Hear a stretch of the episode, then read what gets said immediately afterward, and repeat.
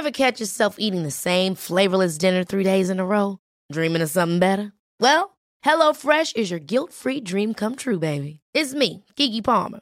Let's wake up those taste buds with hot, juicy pecan-crusted chicken or garlic butter shrimp scampi. Mm. Hello Fresh. Stop dreaming of all the delicious possibilities and dig in at HelloFresh.com. Let's get this dinner party started.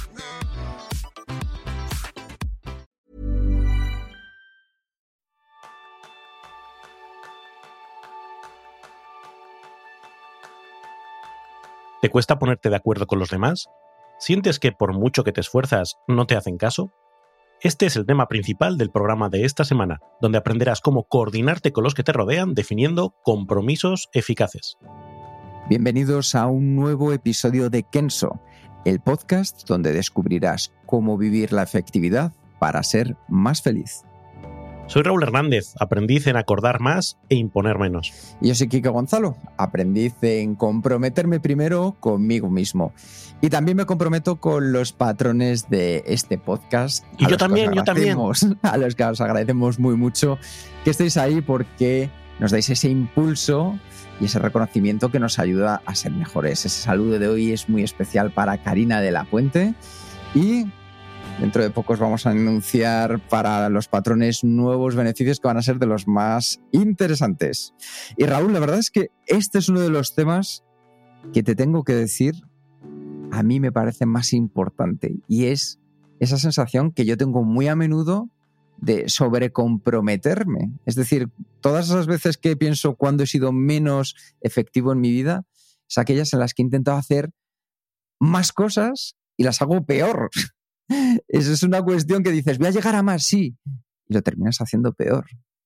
Sí, yo creo que eh, la puerta de los compromisos siempre, siempre está abierta.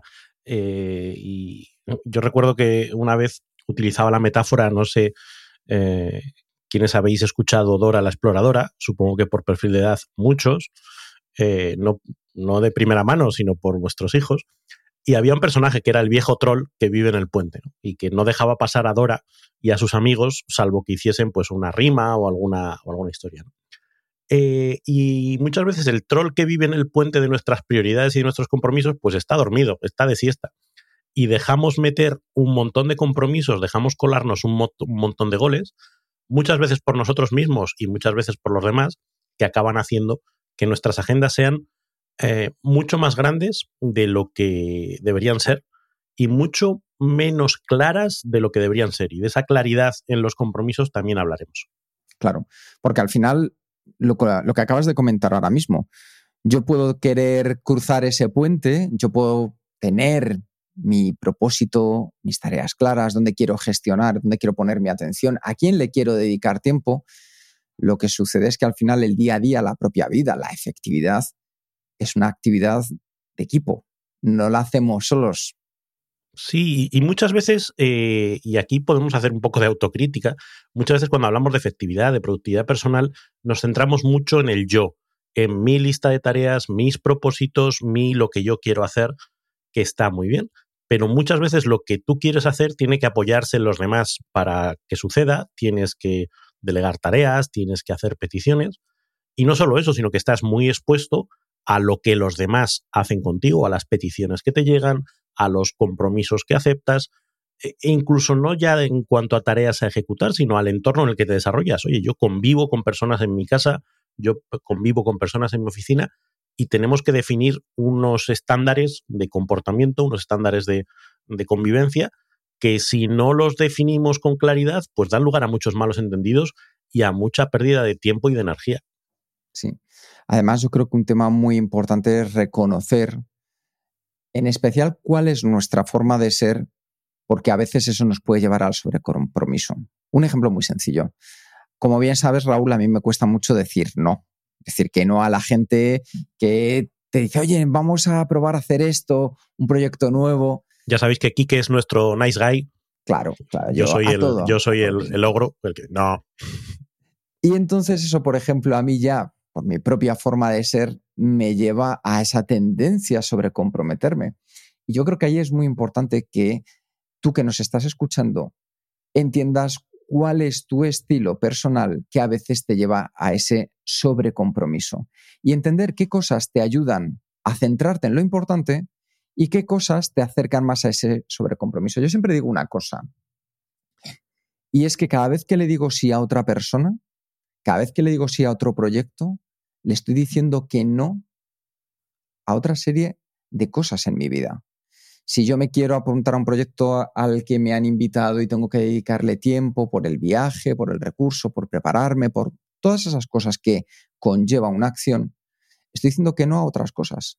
A lo mejor algo tan sencillo como a estar con mi familia, a estar más tranquilo, a poder hacer deporte, a poder entender muy bien a qué renuncio cuando me estoy sobrecomprometiendo. Yo creo que ahí ya tenemos una herramienta que nos puede ayudar a entender cuál es nuestro estilo de efectividad para así saber qué cosas nos llevan al sobrecompromiso y qué cosas nos llevan al compromiso bueno, al sano, al que de verdad necesitamos para ser efectivos.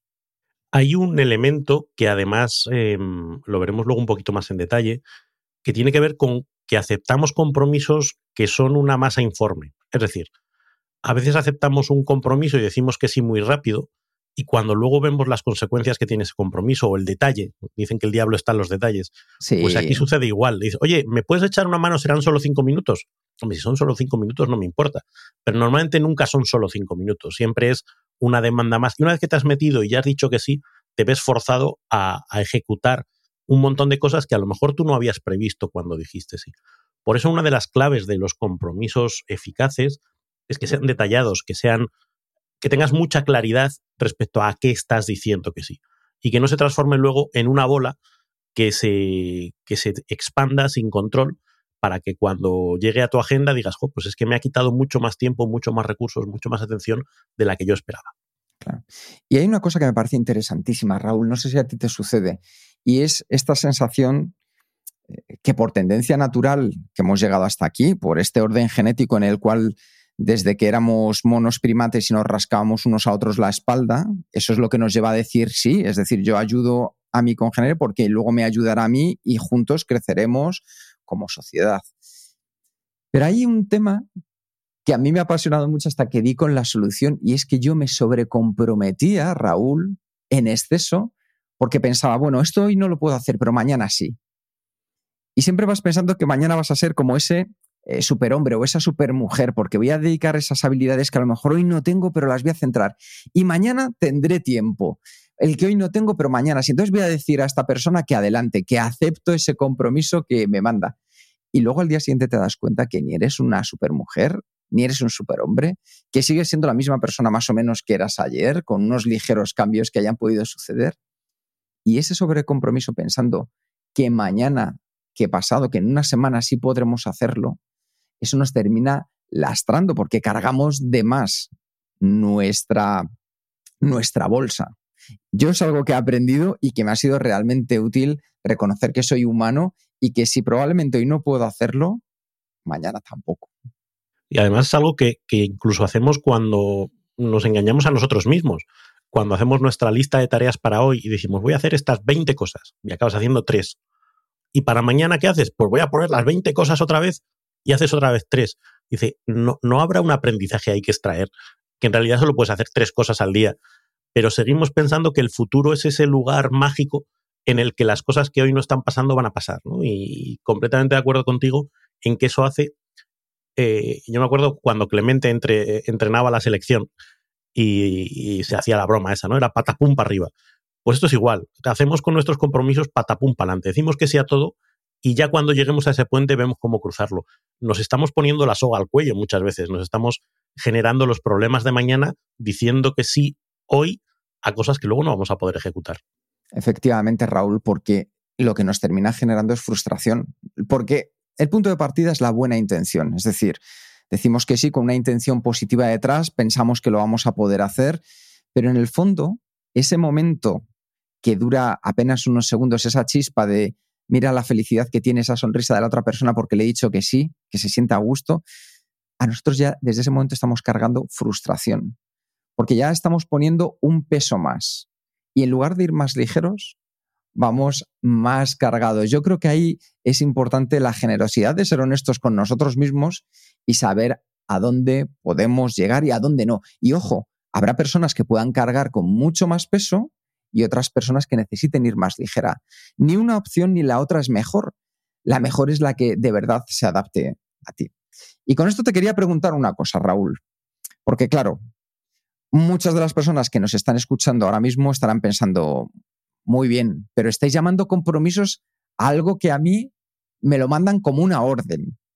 Entonces, ¿cómo podemos entender, cómo podemos diferenciar esos dos conceptos? Porque al final lo que me manda mi jefa, ¿qué es? ¿Es una orden? ¿Es un compromiso? ¿Qué es?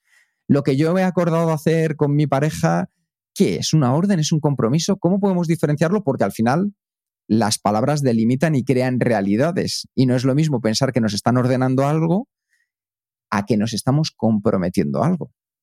Bueno, el, tema de, la pareja depende de la pareja. Hay, hay, parejas donde todos son órdenes.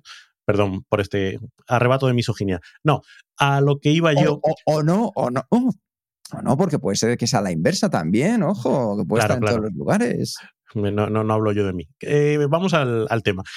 No, eh, fíjate que compromiso es una palabra que, que da lugar a confusión. Eh, a veces se escucha en el ámbito, sobre todo profesional, ¿no? Hay que tener compromiso, hay que sudar la camiseta, hay que no sé qué. Y parece que compromiso es un, una especie de lealtad gratuita, una especie de predisposición, em, pues eso, que viene de serie para hacer lo que me digan, me digan que hay que hacer, sin cuestionármelo y, y hacer todo el esfuerzo necesario.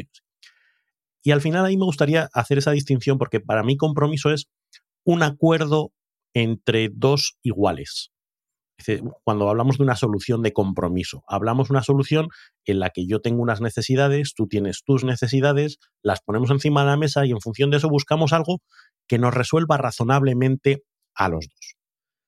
El problema es que cuando este eh, ejercicio se hace entre dos personas que no son exactamente iguales, y puede ser por una posición jerárquica o puede ser por una personalidad, parece que estamos llegando a un acuerdo, pero en el fondo lo que hay es lo que tú digas porque eres el jefe o lo que tú digas porque agacho las orejas y, no hay más.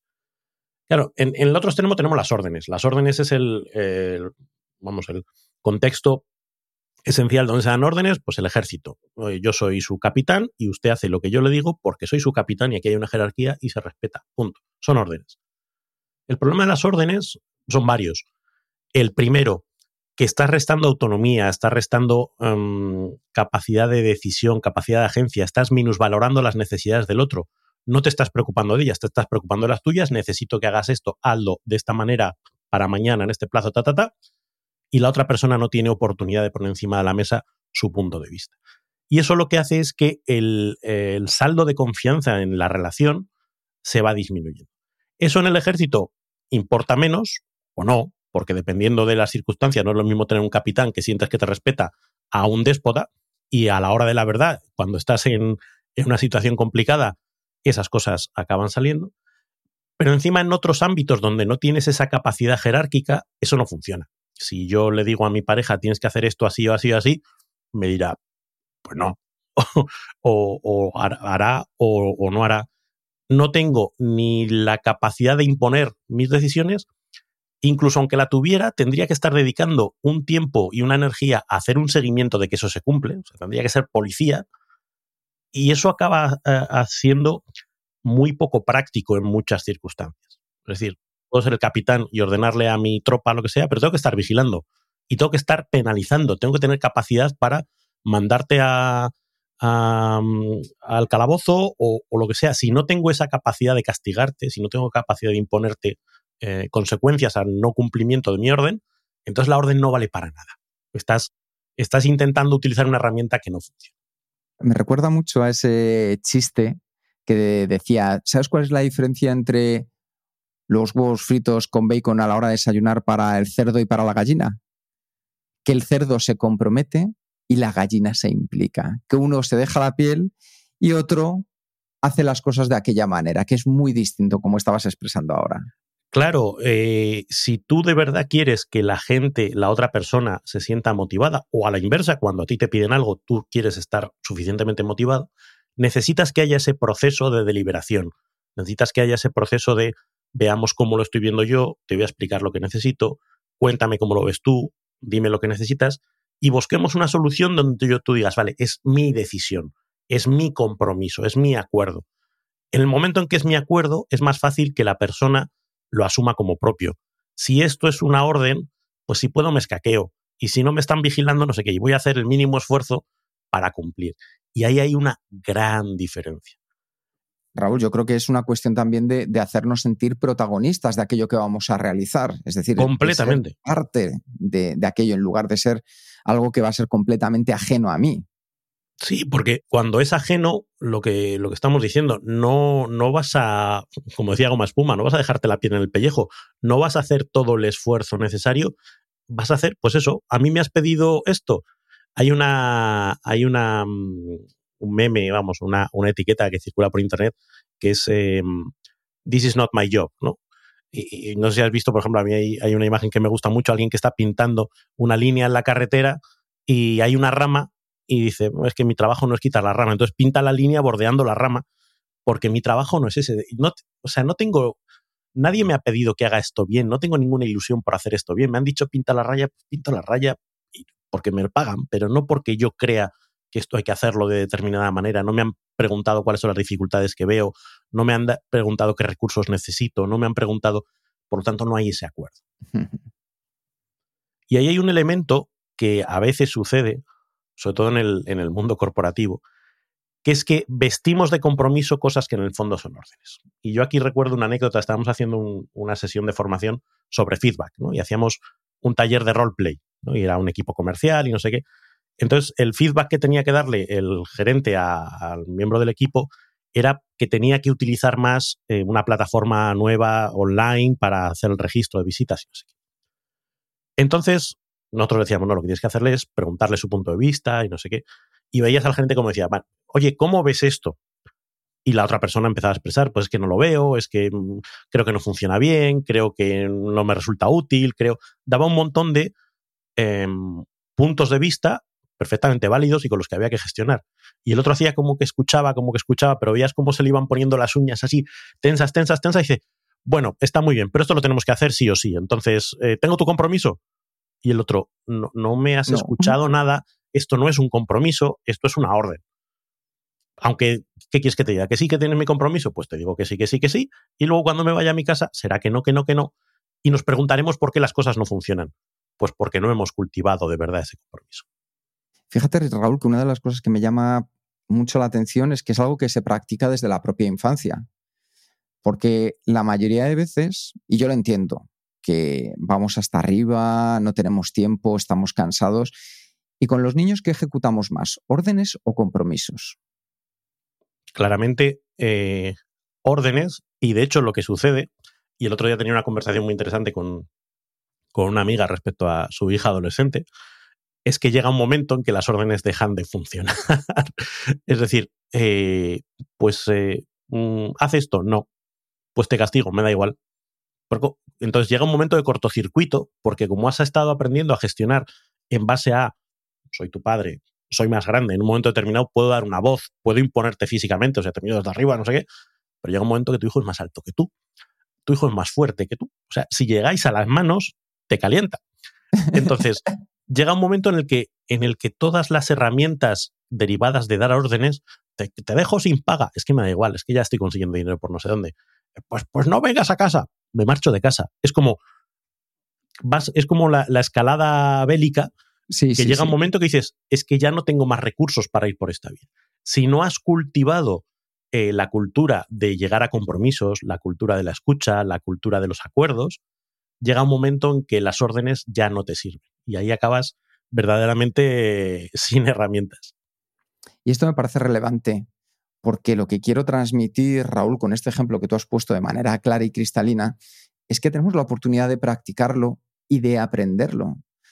Hay determinadas cosas que ahora cuando llegas a un punto de madurez, en cualquiera de las personas que nos está escuchando, dices, ¿Y esto por qué no lo aprendí de pequeño? Bueno, pues quizás no tuvimos la oportunidad de aprenderlo, pero ahora sí que tenemos la oportunidad de ejemplificarlo y de llevarlo a cabo con esas personitas que tenemos cerca y luego entender por qué gracias a utilizar los compromisos se generan mejores relaciones a largo plazo que dando órdenes. Es decir, un equipo no es lo mismo que un grupo. Un equipo es una serie de personas comprometidas, mientras que un grupo es personas que están ejecutando órdenes. Para mí esto es muy importante. Y lo mismo, pues si utilizo como sinónimo equipo y familia. El compromiso hace que todo sea, desde un punto de vista más sano, a la hora de las relaciones. Entonces, busquemos el compromiso sobre las órdenes con estos puntos que estamos viendo. Hay una, un modelo que se llama Las cinco disfunciones de los equipos, de, de Lencioni, y, que básicamente habla de esto, de cómo por una falta de confianza, que es el primer, la primera disfunción, no se dan las conversaciones relevantes que tiene que haber dentro de un equipo. Por lo tanto, lo que se genera es una falsa armonía. Parece que todos estamos de acuerdo. Cada vez que sale un tema, sí, sí, yo estoy completamente de acuerdo. Llegamos a un plan, eh, todos decimos que estamos de acuerdo con el, plan, pero, con el plan, pero cuando vienen maldadas, y siempre vienen maldadas, cada uno eh, hace de su capa un sallo, dice, no, no, yo esto, en el fondo yo no estaba de acuerdo. Claro, tienes que crear el espacio y eh, la, cultura de que existan esas conversaciones, de que yo te pueda decir, mira, esto no lo veo por esto y por esto y por esto, o en mi departamento yo necesito esto, esto y esto. Yo puedo estar de acuerdo con eso que tú me dices, pero a cambio necesito tener todo ese, ese debate para que luego a lo que lleguemos, oye, ¿en esto estamos 100% de acuerdo? Sí, eh, yo suelo utilizar una, bandera roja, una red flag, como dicen ahora en todos los lados, mm, para ver si un compromiso es real o no. Si una de las partes está 100% satisfecha, malo. Porque normalmente en los compromisos tú partes de una posición, pero tienes que llegar precisamente a compromisos, tienes que llegar a ciertas renuncias para satisfacer al otro. Tiene que haber un espacio en el que, oye, no estamos 100% satisfechos ninguno de los dos, pero con el acuerdo al que hemos llegado, me vale. Y ese me vale es el punto al que hay que llegar, me vale. Efectivamente, porque hay un propósito final común. Yo recuerdo una historia futbolística maravillosa que era un gran equipo de la Italia de los años 60-70, eh, la Lazio, que es que no se soportaban, no se miraban, de hecho llevaban pistolas dentro del propio vestuario. Eso sí, cuando salían a jugar, jugaban como un equipo, que no te metieras con cualquiera de otro de sus compañeros. ¿Se llevaban bien? Fatal. A rabiar, a matar. Pero lo importante es tener ese propósito, ese compromiso a largo plazo, que como bien dices tú, no es que estemos todos satisfechos al 100%, pero sí tenemos un orden hacia el que nos dirigimos. I'm Sandra, and I'm just the professional your small business was looking for. But you didn't hire me because you didn't use LinkedIn jobs. LinkedIn has professionals you can't find anywhere else, including those who aren't actively looking for a new job, but might be open to the perfect role, like me. In a given month, over 70% of LinkedIn users don't visit other leading job sites. So if you're not looking on LinkedIn, you'll miss out on great candidates like Sandra. Start hiring professionals like a professional. Post your free job on linkedin.com/people today. Hold up. What was that? Boring. No flavor. That was as bad as those leftovers you ate all week. Kiki Palmer here, and it's time to say hello to something fresh and guilt-free. Hello Fresh. Jazz up dinner with pecan-crusted chicken or garlic butter shrimp scampi. Now that's music to my mouth. Hello Fresh. Let's get this dinner party started. Discover all the delicious possibilities at hellofresh.com.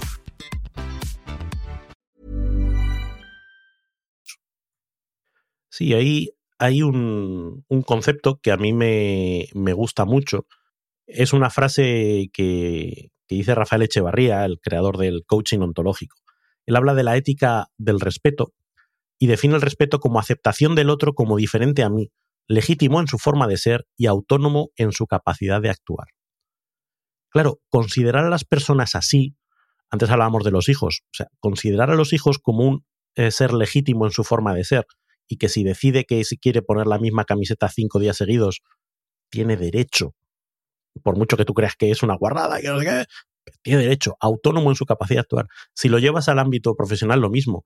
Darte cuenta que los otros tienen tanto derecho como tú a pensar como piensan y que en función de eso tienes que buscar soluciones que les valgan, cuesta, porque tendemos a ser muy egocentristas y a pensar que yo, yo lo veo claro, yo sé más que tú, yo soy tu padre, yo soy tu jefe, yo tengo clara la idea y esto es lo que hay que hacer. No, tenemos que buscar algo que nos convenza a todos, aunque a mí me jorobe, porque yo creo que sería mejor hacerlo de otra manera. Pero esa ética del respeto es lo que está detrás de cualquier compromiso que vayamos a generar con cualquier otra persona. Fíjate, Raúl, que relacionado con esto, yo creo que una de las mayores suertes que nosotros tenemos a la hora de trabajar con, con las empresas es estar con directivos de altísimo nivel.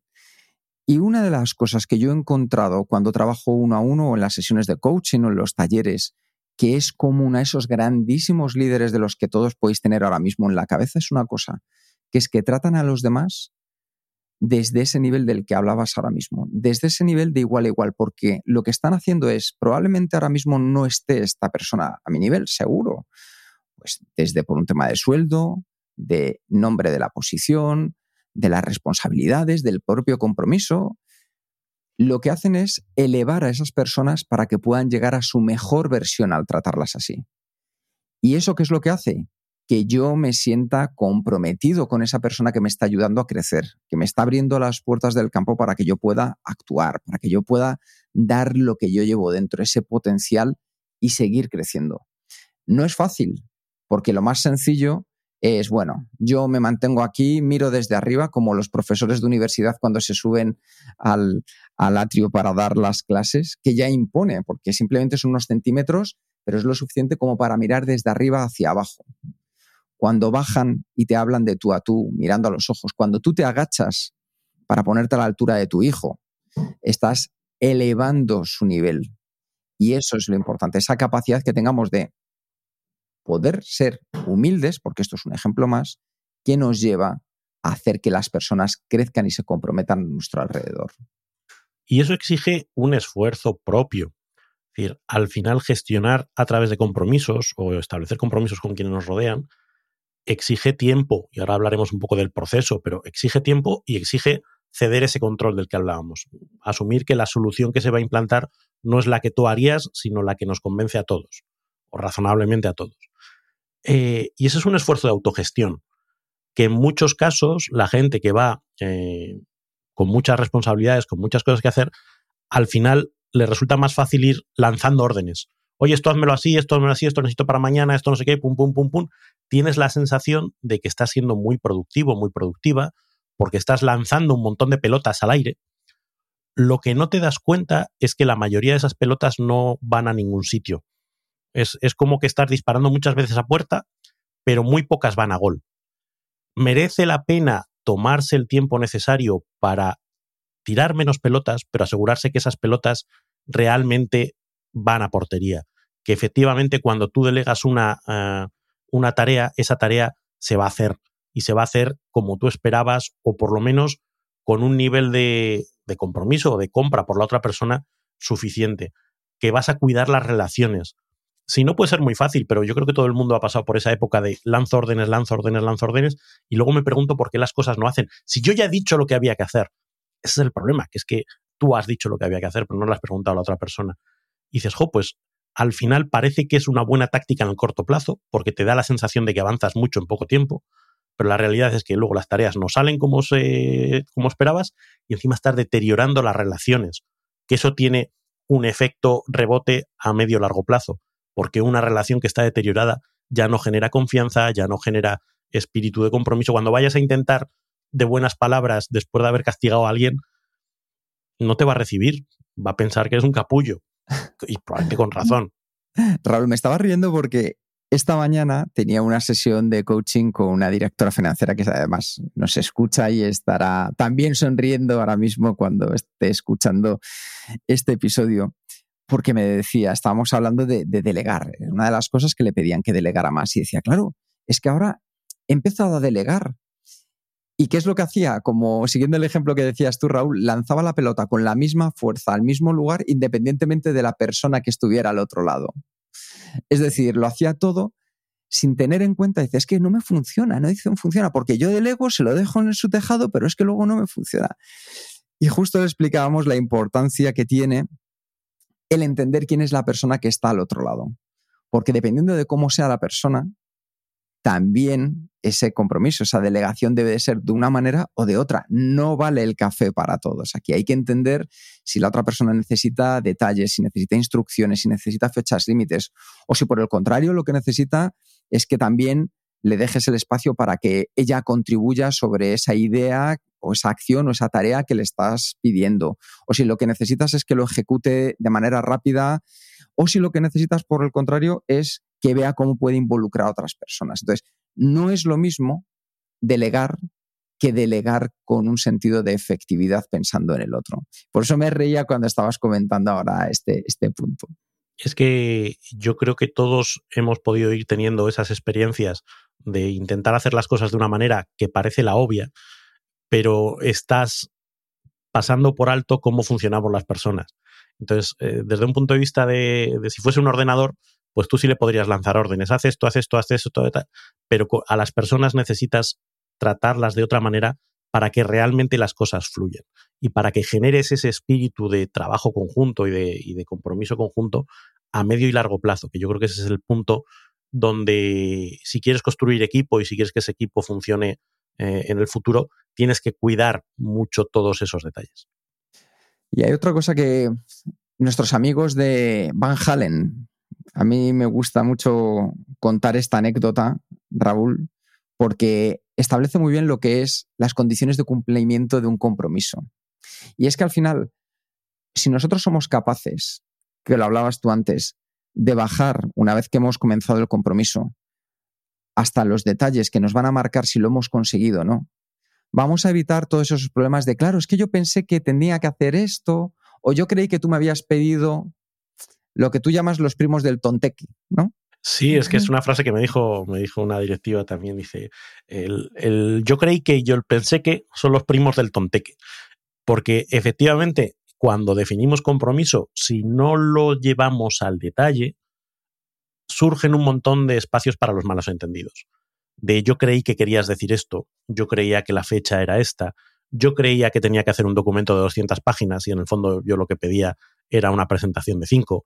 Yo creí que porque eh, no dedicamos el tiempo suficiente a definir con detalle qué es lo que esperamos. Y ahí es donde entra Van Halen y su famosa anécdota de, del checklist. Dicen que cuando contrataban un, un bolo, un concierto, pasaban un listado muy grande de, de requerimientos, entre ellos que pedían que en Camerino hubiese un bote de M&M's con eh, no sé cuánto número de M&M's de no sé qué color ya no me acuerdo exactamente cuál. Sí, era, era que obviaran todos, que, que estuvieran, que el bol de Manels estuviera repleto, pero que no hubiera del color marrón. ¿Vale? Entonces, eh, dice, Job, qué, qué excentricidad propia de estrellas de rock. Pero el razonamiento que hacían, no, yo veo eso y para mí es un mecanismo de control que me permite muy fácilmente ver si las personas han leído todo a lo que nos habíamos acordado y han cumplido cada uno de los detalles. Porque si falla eso, a lo mejor falla también las medidas de seguridad, o a lo mejor fallan también los equipos de sonido, o a lo claro. mejor falla también la logística. Me tengo que asegurar que todo esté muy claro. De hecho, un criterio, y, y, habrá gente que se lleve las manos a la cabeza ahora, ¿no? Cuando hable de esto, pero cuando tú defines un compromiso, deberías ser capaz de elaborar un checklist que un, una tercera parte, un auditor externo, pudiera venir y decir, ¿esto se ha cumplido sí o no? ¿Esto se ha cumplido sí o no? ¿Cuál era la fecha de entrega? ¿Cuál era el tamaño de letra que esperabas en no sé qué? ¿Cuál era el formato del documento que me pedían? ¿Cuál era el contenido mínimo imprescindible? ¿Cuál era...? Porque si no, das lugar a, no, pero yo pensaba que o yo creía que. Por lo tanto, ese checklist externo es muy necesario porque ahí no hay dudas. ¿He cumplido todo lo que me pedían? Sí, aquí está. No, no te puedes enfadar porque he cumplido.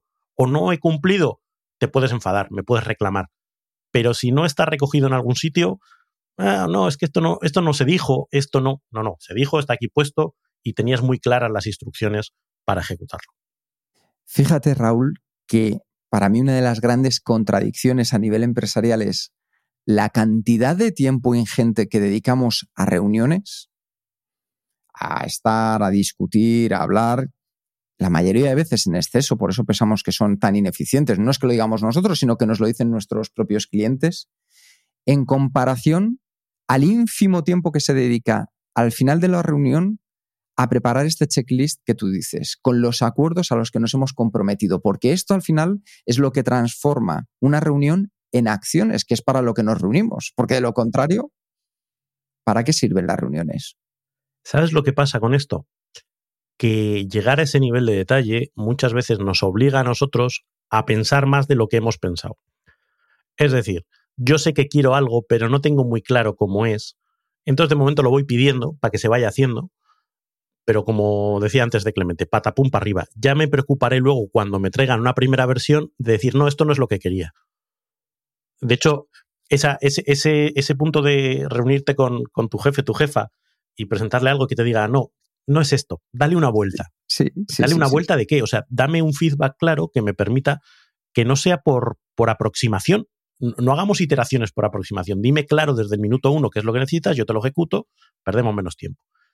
Entonces, que al final, por, por no dedicar el tiempo suficiente en el minuto uno a pensar cómo queremos que sean las cosas y dar unas instrucciones detalladas o llegar a un acuerdo detallado de lo que es lo que queremos, lo que hacemos es demorar en el medio largo plazo y generar un montón de, inefectividad en los quienes nos rodean. De tener que hacer cinco veces, seis veces, diez veces un documento y de tener que reunirnos diez veces para verlo hasta llegar a algo que dice, bueno, esto me vale. Coño, haberme dicho desde el minuto uno, te lo hacía bien a la primera y todos perdíamos mucho menos el tiempo. Pero como mi tiempo es muy valioso porque soy un líder, porque soy no sé qué, no, yo no puedo dedicar tiempo ahora a pensar en eso. Y ese es un problema que se va traspasando al resto de la organización. Como bien sabes, Raúl, estoy en un proyecto maravilloso que se llama Reforma de Casa. ¿no? Hemos comprado una casa, la hemos reformado, ya por suerte estamos en la parte del aterrizaje y se ve de manera clara lo que comentabas ahora mismo. Claro, oye, pues los suelos eh, de madera, de cerámicos, de... muy bien, pero dentro de cerámicos, imitación madera, imitación tal, no sé qué, muy bien, y dentro de imitación madera, roble, haya, pino, muy bien.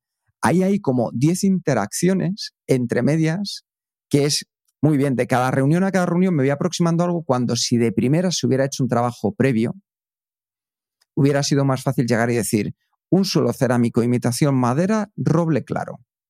Y eso ya al final nos llega a que a la siguiente reunión nos llegue la persona y nos enseñe tres potenciales soluciones que son cerámico, madera, roble, claro, para decidir. Entonces, esto como veis, lo podemos llevar al día a día. En lugar de ir al patapum, como decía Raúl, centremos un poco más, dediquemos ese tiempo de calidad que nos permita ahorrar tiempo y mejorar la calidad de las decisiones y las acciones que vamos a tomar en nuestro día a día. Creo que engancha muy bien con lo que tú decías al principio, esa sensación de yo ahora me lo quito de encima porque confío que mañana tendré las ideas más claras, confío que mañana tendré más tiempo para pensar sobre el problema, confío que mañana, y de momento voy dando pata, pataditas para adelante, eh, la realidad es que no funciona, es que llega mañana y sigues sin haber pensado en cómo querías que fuese. Con lo cual, yo creo que, hay un ejercicio ahí de autocontrol y de traer al presente las decisiones y ese visualizar qué es lo que quieres y cómo lo quieres, para que así vayas ahorrando tiempo en el futuro. Si no, te parece que en cinco minutos has resuelto. No es que yo esta tarea ya la he delegado, me la he quitado encima. Tenía, tenía una persona con la que trabajaba que decía, no, yo es que una vez que lo digo, lo doy por hecho. Y a lo mejor lo que decía era, cogía el cuaderno, escribía, mmm, este es el plan. Y yo, raca, raca, raca. No, yo, yo es que lo considero hecho. Digo, ya, ya, pero hacerlo tiene su, su miguita. Entenderte tiene su miguita. Entonces, había ahí un, una disparidad entre lo que él creía que estaba pasando y lo que en realidad estaba pasando bastante grande. Ese autoengaño creo que nos pasa muchas veces a muchos. Pues yo creo que ya hemos visto, Raúl, determinados puntos que nos pueden ayudar a pasar de las órdenes al compromiso y entender además los beneficios de un buen compromiso y cómo llevarlos a cabo. Un poco por resumir antes de pasar a cómo lo hacemos nosotros, recordad, el compromiso es esa parte de un acuerdo entre iguales y que lo que vamos a hacer es dedicarle ese tiempo de calidad para que obtengamos al final resultados de calidad. Hemos visto el proceso, esa petición, esa oferta que hacemos, el explicar la inquietud, el contexto, la necesidad, no las soluciones únicamente. Hemos explorado esas inquietudes, hemos dejado hablar a la otra persona, le hemos preguntado para poder comprometerlo y buscar una solución en conjunto. Como bien decía Raúl, banderita roja que se levanta si una de las partes queda 100% satisfecha, ¿vale? Porque esto suele ser un síntoma de que algo no ha funcionado bien. Y a partir de ahí, establecer cómo lo vamos a hacer. Recordad ese checklist de Van Halen que quede muy claro para que si incluso llegara una persona de fuera y viera a lo que nos hemos comprometido, ver si es o no es lo que se ha hecho, si lo hemos cumplido o no se ha cumplido. Y luego, esa sensación también a nivel personal, ese trabajo que debemos de entrenar, de sentirnos cómodos con ir cediendo parte del control porque nos va a llevar más lejos, respetando siempre esa ética de aceptar voces diferentes, ideas diferentes, para llegar a un propósito común. Así que ese es un poco el resumen de lo que hemos estado viendo y ahora vamos a contaros un poco cómo lo hacemos nosotros. Tú, Raúl, cuéntame cómo te comprometes en la vida. Pues fíjate, cuando hay una petición que me llega, yo lo que procuro es eh, preguntar mucho. Eh, esto, cuéntame más, ¿para qué lo necesitas? Eh, empiezo a, pensar en una solución en mi cabeza, pero antes de comprometerme, empiezo a hacer preguntas que me permitan ir validando. Entonces, ¿a qué te refieres en, realidad? ¿Qué esperas? ¿Cómo sería esto para ti? Eh, y esa conversación a veces llega a un punto muerto y decir, jo, pues es que ahora no tengo mucha claridad. Entonces digo, bueno, pues si no tienes mucha claridad, vamos a rebajar el nivel de compromiso. No me pidas un producto final del que tú ni siquiera tienes claridad. Vale, pues ¿te parece que hagamos la semana que viene una sesión de trabajo donde definamos esto? Vale, bien. Es decir, trato de no dejarme colar muchos goles en forma de compromisos abstractos, de compromisos poco claros, difusos, que me, que me metan en esa dinámica de trabajar para luego llegar y darme cuenta que no era lo que se estaba, lo que se estaba pidiendo. También procuro, en la medida de lo posible, establecer dentro de, esos compromisos eh, puntos de control. Eh, esto lo he, aplicado en las dinámicas de metodologías ágiles, cuando, por ejemplo, en Scrum lo que se hacen es incrementos de producto pequeños que se van validando con el cliente. Es decir, para no hacer un montón de trabajo y a los tres meses darnos cuenta de que no era eso. Bueno, pues si lo podemos ir viendo cada semana y estamos asegurándonos de que va en línea, pues va en línea. Y también voy haciendo crecer mi, asertividad, eso también lo dan los años, hay que decirlo, y la, posición, para decir eh, no. O para decir, oye, la otra vez me dijiste A, ahora me estás diciendo B, esto implica que el calendario no puede ser el mismo, el coste no puede ser el mismo o las expectativas no pueden ser las mismas. Es decir, pararle un poco los pies a quienes están todo el rato yendo y viniendo con ideas para arriba y para abajo eh, haciéndome trabajar en balde. Bueno, pues si me haces trabajar en balde, en balde no va a ser. Y si lo haces mucho, te voy a decir que no quiero trabajar contigo, porque yo necesito cierta claridad en lo que, en lo que estamos buscando. Entonces, para mí esos son tres elementos que de cara a comprometerme yo con otros, voy poniendo barreritas para que no se conviertan en, en monstruos inmanejables. Pues yo para enfrentarme al dragón del sobrecompromiso, Raúl, sigo una parte que se me da tengo que reconocerlo bien, en la que me siento cómodo, que es la de la empatía. Tiene mucho que ver, no lo voy a repetir, con las preguntas que decías tú, es entender el por qué la otra persona me está pidiendo lo que me está pidiendo. Y entonces, lo que sí he aprendido, me ha costado más. ¿eh? Esto tengo que reconocer que han sido mucho los años, el, sufrimiento, el equivocarme, pero al final he encontrado un método que a mí me funciona muy bien, que es hacerme tres preguntas. Una vez que ya tengo clara la información de la, de la otra persona, yo lo que pienso es, bueno, Quique, ¿Cuál es tu tarea esencial? Es decir, para hoy, o para esta semana, o para este mes, o para lo que estoy tratando con esta persona. Si solo pudiera hacer una cosa, ¿cuál sería? ¿Cuál sería esa tarea esencial? ¿Por qué? Porque entonces ya me ayuda a priorizar entre lo que me está pidiendo y lo que yo considero que es la tarea esencial que debo hacer al respecto. Me ayuda a colocarlas y a ponerlas en su lugar y darme un punto de vista mucho más realista. A partir de ahí, lo que pienso es, bueno, mi tarea esencial cuánta energía, cuánto tiempo o cuántos recursos me va a consumir y cuántos me va a dejar disponible. Y por otro lado me pregunto, ¿y lo que me está pidiendo esta persona, este compromiso, cuánta energía, cuánto tiempo, cuántos recursos me demandan?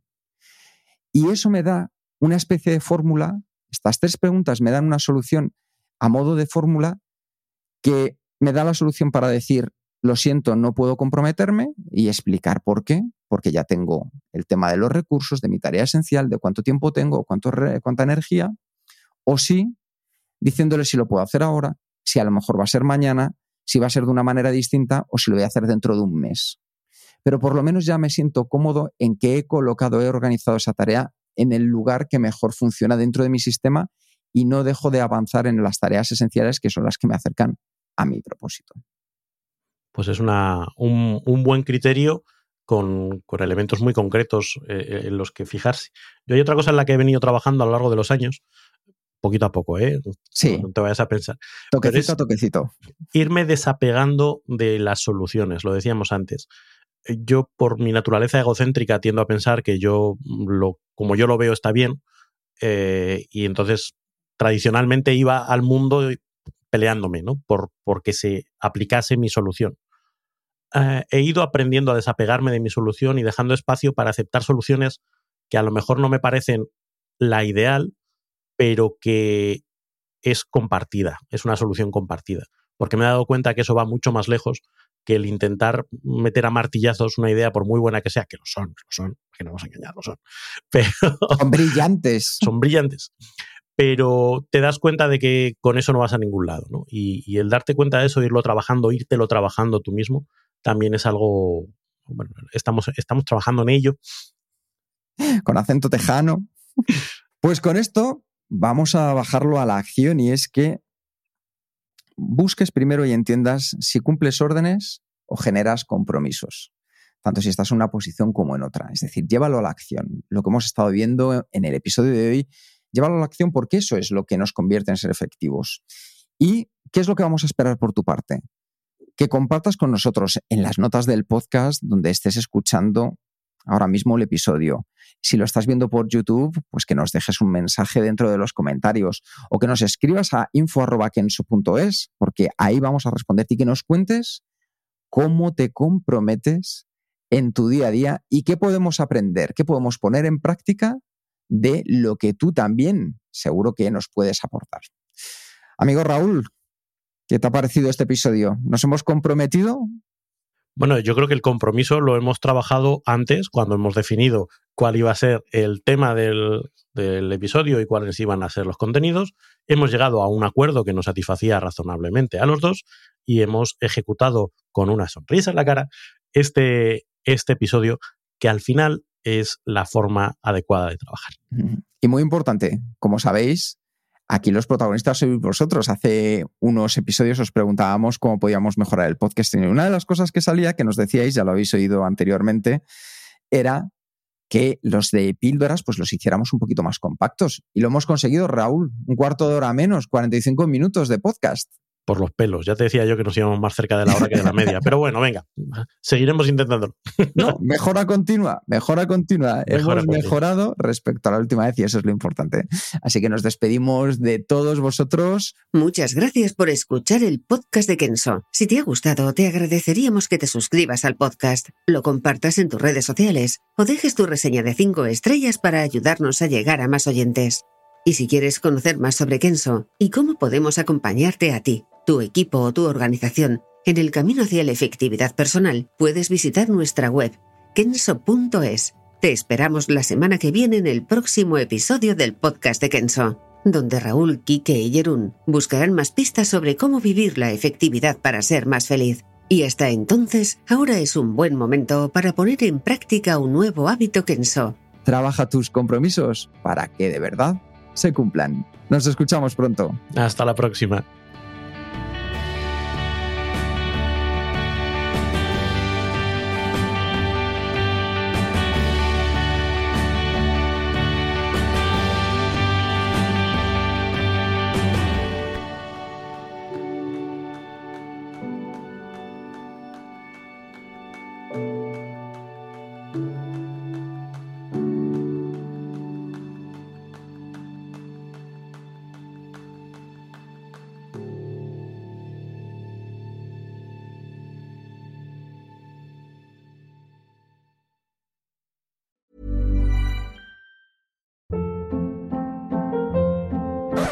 Hold up. What was that? Boring. No flavor. That was as bad as those leftovers you ate all week. Kiki Palmer here, and it's time to say hello to something fresh and guilt-free. Hello Fresh. Jazz up dinner with pecan-crusted chicken or garlic butter shrimp scampi. Now that's music to my mouth. Hello Fresh. Let's get this dinner party started. Discover all the delicious possibilities at hellofresh.com.